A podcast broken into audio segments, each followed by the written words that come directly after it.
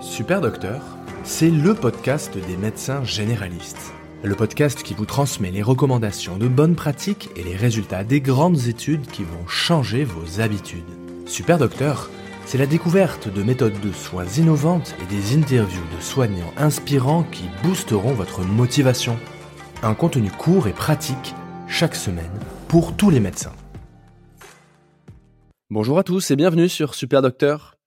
Étudiant en médecine, je me rappelle mes premières années et les centaines d'heures passées à gare devant mes cours. Tout ce que je lisais, je l'oubliais dès le lendemain. Je n'avais aucune méthode et je recommençais inlassablement. Ce n'est que des années plus tard que j'ai pu élaborer des techniques qui m'ont enfin permis de pouvoir retenir les connaissances nécessaires pour les restituer le moment venu. Avec mon invité, je vous propose de prendre un raccourci. Elle s'appelle Chloé Psaïla et elle est l'autrice du livre Les 49 secrets des meilleurs étudiants, dans lequel elle nous dévoile toutes ses méthodes d'apprentissage. Alors que vous soyez étudiant et préparez un examen, médecin ou préparez un DU, voire un simple curieux de méthode d'apprentissage, cet épisode est fait pour vous. Bonjour Chloé, je te laisse te présenter. Bonjour Mathieu, donc moi je suis Chloé, je suis pharmacienne. Je me suis passionnée pour les méthodes d'apprentissage. J'ai d'ailleurs écrit, comme tu l'as dit, un livre à ce sujet. J'accompagne aussi des étudiants et si je suis là aujourd'hui, c'est parce que je considère qu'il est très important de se former, quelle que soit euh, l'évolution dans sa carrière professionnelle, dans tout ce qui est domaine de la santé. Donc si je peux aujourd'hui partager avec vous quelques petites méthodes d'apprentissage, des conseils, des astuces, bah, c'est avec plaisir. Je vais te poser ma première question. Comment est-ce qu'on révise un examen? Oui, c'est une très bonne question. Alors, comment on révise un examen? La première étape, c'est de cibler le type d'examen auquel on va être confronté. Donc, on révisera pas pareil un examen pour de la formation continue ou un examen pour euh, quelque chose de sélectif, comme par exemple la première année de médecine, l'internat, des choses comme ça.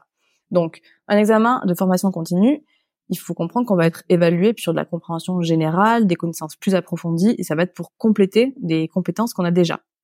Alors qu'un examen sélectif, ça va être pour départager les candidats entre eux. Donc, ce sera des questions pièges, donc il faudra réviser plus dans les détails.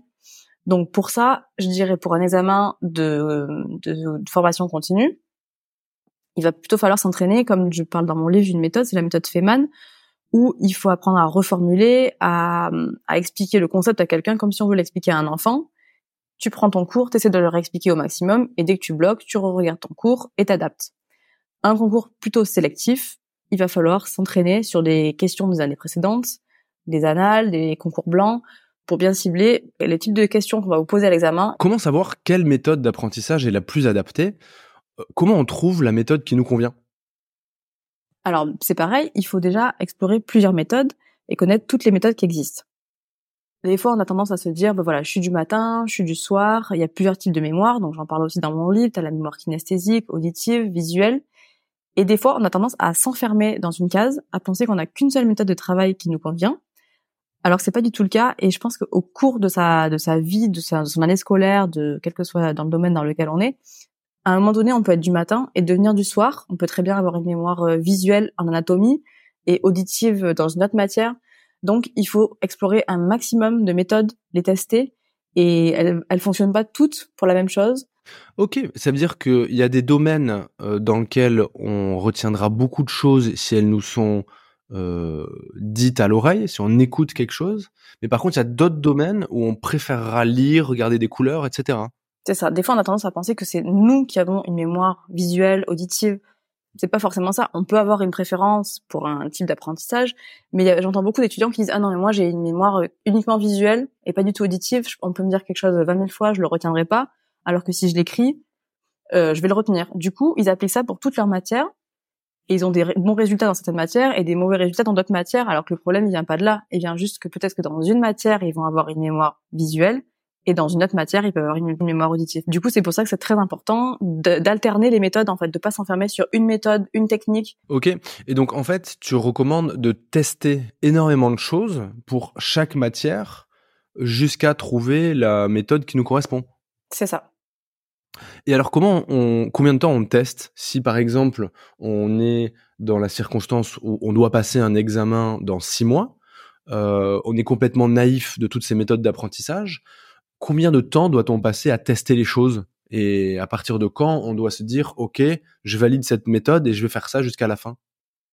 Alors c'est vrai que des fois selon ton cursus tu peux avoir des examens entre entre l'examen final donc là en fonction des résultats que tu auras à ces examens tu pourras voir si ça fonctionne Mais je pense que tu vois de suite si une méthode elle prend ou pas. Tu, sens le déclic en fait quand tu commences à comprendre, quand tu vois que, que ça tourne, que t'apprends pas dans le vide, que quand t'apprends, tu retiens les choses et que tu comprends. Donc tant que t'as pas ce déclic là, tant que tu sens pas que les choses elles, tu les intègres, c'est que t'es pas sur la bonne méthode. C'est vrai que j'ai remarqué quelque chose, moi, en médecine. Euh, quand je suis arrivé en première année, j'écoutais énormément ce qui se disait sur ce genre de, de méthode. Et en fait, je me faisais pas confiance à moi-même. et je me suis rendu compte que ce qui marchait pour moi, c'était des trucs très personnels, pas forcément très originaux, mais c'est vraiment ce qui me correspondait à moi et pas à quelqu'un d'autre. Et donc, il faut évidemment tester, éprouver plein de méthodes différentes, mais le plus important, tu confirmes, c'est de se faire confiance soi-même et de regarder quel effet ça nous fait sur notre propre apprentissage. C'est ça, on a souvent tendance à se comparer aux autres et même on peut voir des gens qui font des super fiches, des trucs très très visuellement euh, magnifiques, mais c'est pas pour ça qu'ils connaissent leur cours en fait. Est-ce que tu peux nous présenter, par exemple, trois méthodes qui pourraient aider le plus grand nombre pour n'importe quel examen, par exemple un étudiant qui prépare un concours ou un médecin qui prépare un DU, par exemple? Trois méthodes, c'est petit parce qu'il y en a tellement que j'aimerais partager avec vous, mais on va dire trois méthodes qui fonctionneraient pour tout le monde. La première, je dirais la méthode du sommaire. Donc la méthode du sommaire, ça consiste à prendre la liste de tous tes cours, de tous les chapitres qui composent le cours, tu les lises sur une feuille et tu fais des cases en face à chaque fois que tu revois un cours, tu vas faire une croix dans la case en face. À chaque fois, tu peux mettre le temps que tu as passé à revoir ce cours et ton niveau de compréhension. Et tu fais ça pour tous tes chapitres. Ça te permet d'avoir vraiment une vue globale, une vue d'ensemble sur euh, tes révisions, là où t'en es, et aussi à la fin voir ce que tu dois revoir en priorité. Et ça te permet de faire aussi une, une répétition espacée. C'est le, enfin, c'est comme ça qu'on apprend, qu'on retient le mieux l'information, c'est de la revoir plusieurs fois. Et avec ça, tu peux vraiment tenir euh, les comptes sur combien de fois tu as revu chaque chapitre. Est-ce que tu peux nous partager une deuxième méthode? Oui, bien sûr. Alors après, il y a le carnet d'erreurs. C'est tout bête, c'est vraiment un petit outil qui est tout bête, mais qui est hyper efficace. Donc, quand tu t'entraînes, quand tu fais des, des annales, des concours blancs, des QCM, quand tu fais une erreur, tu la notes. Donc, tu notes par exemple euh, en rouge le mot-clé qui correspond à l'erreur. En dessous, tu écris la correction. Et en dessous, un petit moyen mémotechnique, un petit schéma pour t'en souvenir. Du coup, en révision de dernière minute, par exemple, c'est hyper efficace. Au lieu de relire ton cours euh, qui va te prendre une heure à tout relire alors que tu en connais 80%, tu vas relire uniquement ton carnet d'erreurs où il y aura les points sur lesquels toi, personnellement, tu as des difficultés ou tu as besoin d'avoir des, des petits rappels. La troisième, c'est ma préférée, celle que j'ai le plus utilisée, je pense, quand j'étais en première année. C'est pareil, quand tu lis ton cours, en plus quand tu sors d'une journée de cours ou que tu es fatigué, tu peux lire un cours 50 fois et absolument rien retenir si t'es pas concentré. C'est de l'automatique, tu lis, tu surlignes et donc, j'utilise la méthode du questionnaire. Donc, tu as ton cours et tu prends une feuille blanche à côté. Et pendant que tu lis ton cours, tu essaies de te mettre dans la peau du professeur et de chercher quelles pourraient être les questions pièges, les questions qu'il pourrait te poser. Et tu notes toutes ces questions numérotées sur une feuille blanche. Et sur une troisième feuille, tu notes les réponses. Par contre, tu notes pas juste la réponse. Tu remets la réponse dans son contexte. Pour que cette troisième feuille puisse te servir de fiche, en fait.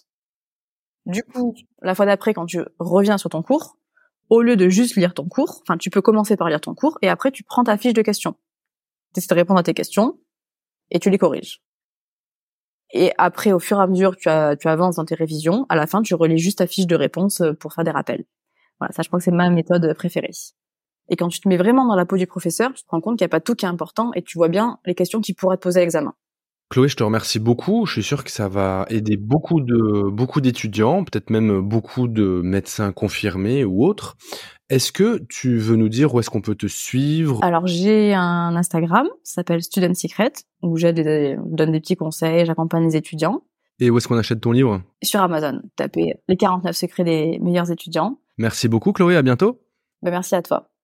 J'espère que cet épisode t'a plu. Si c'est le cas, pense à t'abonner pour ne rater aucun épisode. Si tu veux me laisser une note de 5 étoiles sur ton application, ça m'aiderait aussi beaucoup. Tu peux également rejoindre la newsletter afin de recevoir une fois par mois un mail dans lequel je te transmets plein de contenu pour la médecine générale.